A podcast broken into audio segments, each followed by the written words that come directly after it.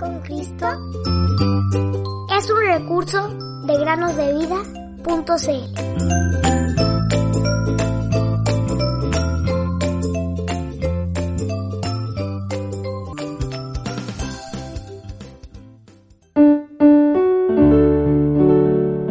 La sangre de Jesucristo, su Hijo, lo limpia de todo pecado. Primero de Juan 1, 7. Muy buenos días, queridos niños. Bienvenidos un día más al podcast Cada día con Cristo. En el año 480 a.C., un profeta llamado Zacarías escribió lo siguiente: Alégrate mucho, oh hija de Sión.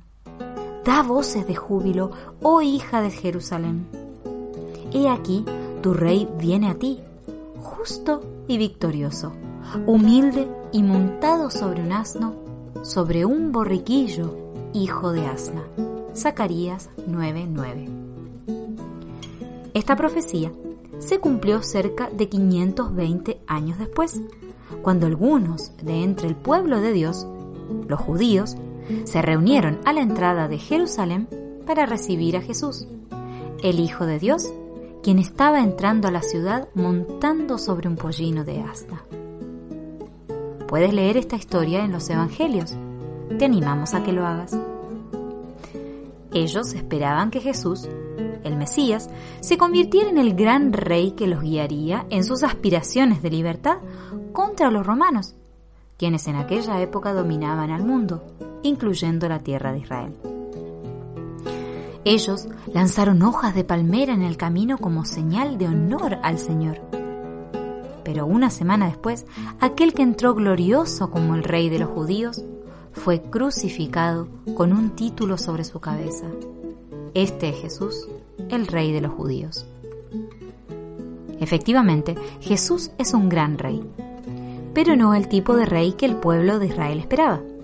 Él vino primeramente a la tierra para traer salvación, no para conquistar al imperio romano. De manera que Él cumplió su propósito muriendo en la cruz, cargando los pecados de quienes habían de creer en Él, y resucitó al tercer día. Déjame preguntarte a ti, querido amigo o amiga, ¿has recibido esta salvación que Él te ofrece? Es una oferta dirigida a todo pecador perdido, y tú eres uno. En un futuro cercano, el Señor Jesús someterá a todos los gobiernos y gobernantes que se le oponen. Habrá un tiempo venidero cuando reinará sobre toda la tierra por mil años.